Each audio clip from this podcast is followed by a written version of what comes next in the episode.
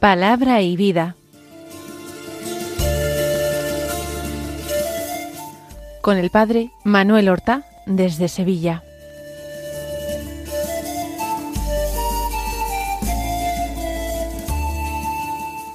En el nombre del Padre y del Hijo y del Espíritu Santo. Amén. Alabados sean Jesús y María. Muy buenos días, queridos amigos, oyentes de Radio María y seguidores del programa Palabra y Vida. Hoy es el martes de la vigésima semana del tiempo ordinario, un martes que es 22 de agosto.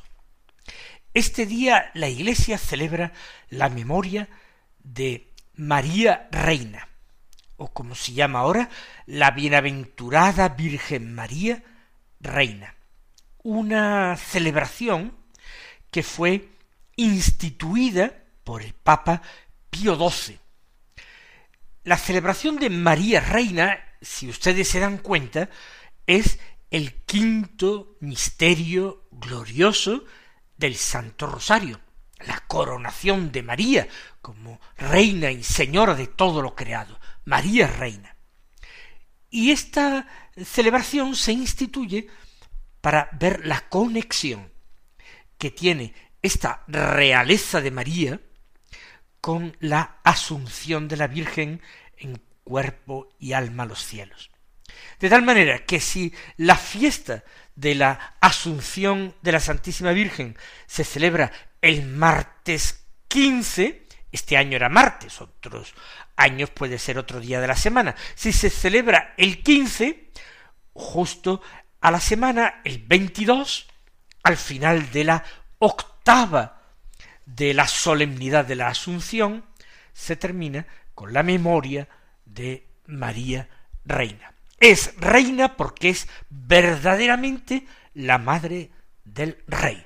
Y que Jesucristo es rey no nos cabe duda porque él mismo lo afirmó. Cuando Poncio Pilato le interrogó y le preguntó luego, ¿tú eres rey? Jesús, que había callado en otros momentos, ahora tomó la palabra para decirle, tú lo dices, soy rey. Yo para esto he nacido, para esto he venido al mundo. Por tanto, la madre, la madre del rey es reina. Y el rey es señor, es y su madre comparte también su señorío, su realeza y su señorío. María es nuestra madre, pero es también nuestra reina y nuestra señora. Y desde antiguo las representaciones de María, particularmente las bellísimas representaciones de la Edad Media, aparece la Virgen coronada como una reina, sentada en un trono, y a veces ella misma constituida en trono de su hijo, a quien sostiene sobre las rodillas. En ocasiones también el niño coronado como rey. No nos olvidemos que también en las oraciones la aclamamos como reina. Una de las oraciones marianas más conocidas es el Salve Regina, es decir, Dios te salve, reina y madre de misericordia. Pues vamos nosotros en la radio de la Virgen a celebrar con gozo esta fiesta. Al tener categoría litúrgica de memoria, no hay lecturas propias. Por tanto, tenemos en la primera lectura una continuación del libro de los jueces. Estas lecturas, eh, con cierta frecuencia, como ayer, como hoy, son unas lecturas un poco largas, porque narran, pues, hechos, episodios de, de la historia de los distintos jueces de Israel. Todas tienen algunas enseñanzas, todas son para nosotros palabra de Dios que ha de ser aclamada repitiendo Te alabamos, Señor. Pues prestemos oído a la lectura de hoy de los jueces, capítulo seis, versículos once al veinticuatro, que dicen así. En aquellos días vino el ángel del Señor y se sentó bajo el terebinto que hay en Ofra, perteneciente a Joás de los de Abiezer. Su hijo Gedeón estaba desgranando el trigo en el lagar para esconderlo de los madianitas. Se le apareció el ángel del Señor y le dijo El Señor esté contigo, valiente guerrero. Gedeón respondió Perdón, mi señor, si el Señor está con nosotros, ¿por qué nos ha sucedido todo esto? ¿Dónde están todos los prodigios que nos han narrado nuestros padres diciendo el Señor nos hizo subir de Egipto? En cambio, ahora el Señor nos ha abandonado y nos ha entregado en manos de Madián. El Señor se volvió hacia él y le dijo Ve con esa fuerza tuya y salva a Israel de las manos de Madián. Yo te envío.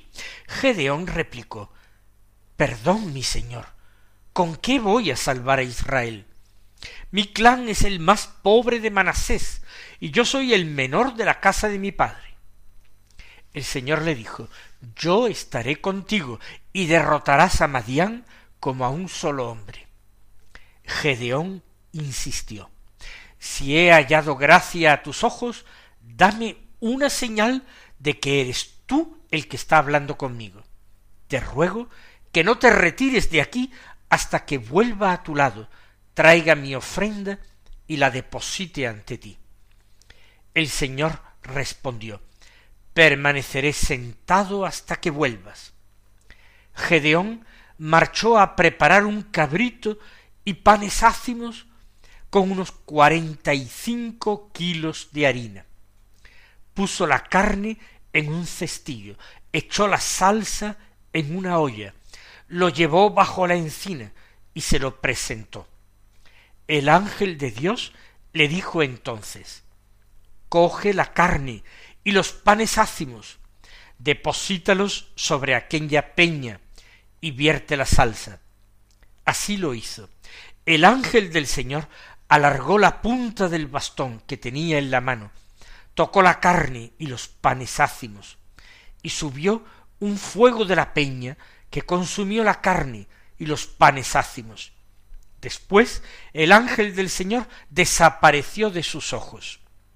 Cuando Gedeón reconoció que se trataba del ángel del Señor, dijo Ay, Señor mío, Señor, que he visto cara a cara al ángel del Señor. El Señor respondió La paz contigo. No temas, no vas a morir. Gedeón erigió allí un altar al Señor y lo llamó el Señor Paz. Como han escuchado, es un relato un poco largo que nos narra la vocación, la llamada del juez Gedeón, su envío a realizar una misión difícil, peligrosa, para la que él no se sentía preparado. Vamos a ir extrayendo de la narración algunas enseñanzas aplicables a nosotros, también hoy, en el siglo XXI, porque el Dios que se le reveló a Gedeón es el mismo Dios de Jesús nuestro Señor, es nuestro mismo Dios. Por tanto, en definitiva, el mensaje ha de ser idéntico. El ángel del Señor. Dios no se manifiesta directamente, sino a través de sus mensajeros, de sus enviados. Aquí el ángel, quizás con forma humana, se sienta bajo un arbusto, un terebinto que hay en Ofra, y se dan indicaciones. Y Gedeón está allí, pues desgranando el trigo. Lo que es lo mismo, está trillando, trillando, que es extrayendo las semillas de las espigas de cereal. Pero lo hacía en el lagar, en un lugar cubierto, para esconderlo de los madianitas. Los madianitas es un pueblo que está sometiendo y vejando a Israel. Tienen que esconderse porque vienen luego a hacer rapiña de todo lo que los israelitas logran sacar de la tierra, lo que logran cultivar o de su, los frutos de sus rebaños. Así pues, trilla el mayor secreto que le es posible para ocultar el grano y que no le sea exigido robado. Y ahí es cuando se produce el encuentro con ese ángel del Señor que le saluda diciendo el Señor está contigo. Es un saludo en todo parecido al saludo que el arcángel Gabriel dirigió a la Santísima Virgen María. También a María se le va a pedir que realice una misión, y al igual que Gedeón, una misión de salvación. Pero la misión de María es infinitamente mayor, y conviene recordarlo en esta celebración de María Reina, porque su vocación va a ser la de eh, eh, engendrar y dar a luz y criar al Hijo de Dios, abrir las puertas de este mundo a Dios para que entre y realice la salvación. Gedeón solamente deberá librar en un momento concreto de la historia, en un año concreto de su vida, deberá librar al pequeño pueblo de Israel de sus enemigos los madionitas.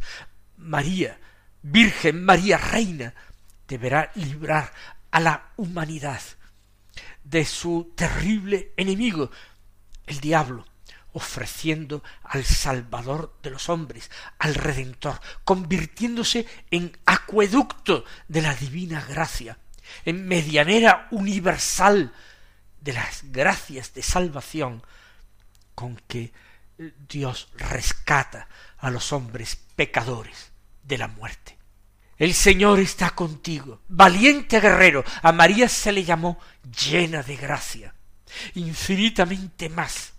El título aplicado a Gedeón de cualquier forma era sorprendente, porque él era simplemente un campesino, quizás hijo de una familia acomodada, pero no pasaba de ser un campesino y se le saluda como un guerrero y valiente.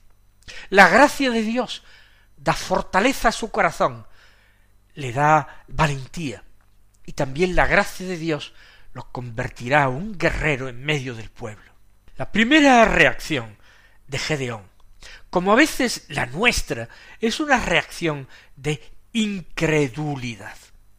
Perdón, mi Señor, si el Señor está con nosotros, ¿por qué no sucede esto? No comprende los planes de Dios. Preguntémonos nosotros, ¿Acaso a veces no nos desconcertamos, nos angustiamos, nos preocupamos porque no entendemos los planes de Dios? ¿Y acaso el Señor nos pide que comprendamos todos sus planes o Él ya nos avisa de que sus planes exceden con mucho los nuestros, que su mirada es mucho más amplia, profunda y abarca mucho más que la nuestra? No se le pidió a María de entrada que comprendiera el misterio. Tampoco a nosotros se nos pide que comprendamos al Señor, pero sí se nos pide que creamos. Gedeón responde igual que nosotros. ¿Por qué nos sucede todo esto? Y, nos contaban nuestros antepasados lo que había hecho Dios en otros tiempos. Sí, sí, en otros tiempos. Siempre es en otros tiempos. Pero Gedeón se queja. En cambio, ahora, dice, el Señor nos ha abandonado. Y eso parece cuando miramos a nuestro alrededor. Con razón, Jesús dirigiéndose a los apóstoles, y en los apóstoles a todos nosotros que creeríamos por la palabra de los apóstoles, también el Señor nos dice, hombres de poca fe, ¿por qué habéis dudado. Pues el Señor insiste en su envío. No le explica por qué el Señor nos ha abandonado. No le explica cómo va él a hacer ese prodigio. Solamente le dice, ve con esa fuerza tuya y salva a Israel de las manos de Madián. Y añade tres palabras, yo te envío. Yo es Dios. Y Dios lo puede todo. Te envío a ti. Por tanto, a mí me da lo mismo salvar a Israel con una pequeña ramita cogida, recogida del suelo, porque ha caído del árbol, que con la maquinaria bélica más poderosa que la imaginación del hombre haya podido soñar. Me da lo mismo hacerlo a través de un niño que a través de un fuerte guerrero. Me da lo mismo hacerlo a través de un ángel, de un anciano. Da igual, yo te envío. Y ahora la pregunta siguiente de Gedeón. Pero ¿por qué yo? Está bien, tú lo puedes hacer todo, de acuerdo, pero ¿por qué me envías a mí y no a otro? Y dice, mi clan es el más pobre de la tribu de Manasés. Yo soy el más pequeño de la casa de mi padre. Tenía hermanos mayores, pero Dios no ha elegido de una manera eh, absurda. Dios se complace siempre eligiendo lo débil de este mundo, lo pobre de este mundo, para confundir a lo que se considera grande y poderoso. Se fijó en aquella extraordinaria doncella de Nazaret, la llena de gracia, y no se fijó en la emperatriz de Roma. Yo estaré contigo, y derrotarás a Madián como a un solo hombre, le replica Dios. Sigue sin darle más explicaciones, más que yo. Yo estaré contigo. Antes le ha dicho, yo te envío. Y Gedeón, en su falta de fe, dice, dame una señal. Y Dios, que es pura misericordia, condesciende con esa debilidad humana porque ve la buena voluntad de Gedeón, que ha partido para hacerle una ofrenda, y efectivamente ofrece un, un cabrito, panes, lo guisa, echa la carne, vierte la salsa sobre una peña, el ángel toca con la punta de su bastón, aquello sale fuego de la peña, consume la carne, Gedeón se queda espantado, ay Señor, que he visto a cara a cara al ángel del Señor. Quizás tenía una figura humana y ahora se da cuenta de que es el ángel del Señor. Tiene miedo de que ver al ángel del Señor sea lo mismo que ver a Dios y nadie puede ver a Dios sin morir.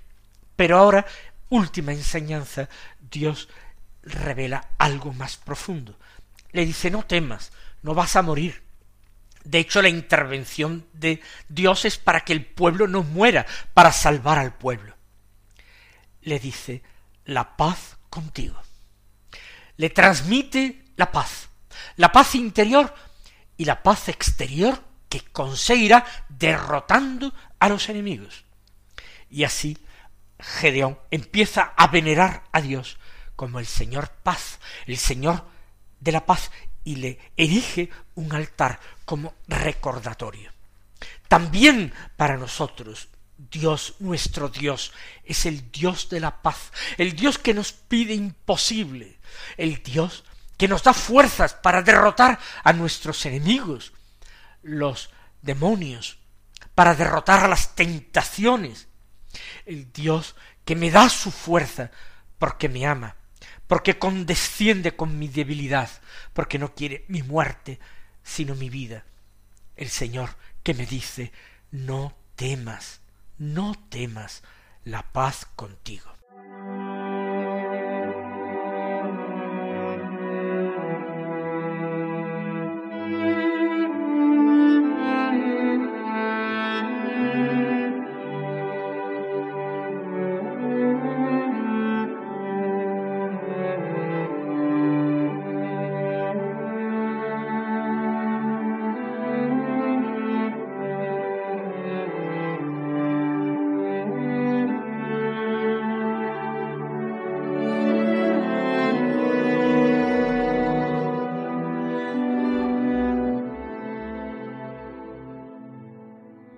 Escuchemos el Santo Evangelio de la Misa, capítulo 19, versículos 23 al 30, que dicen así.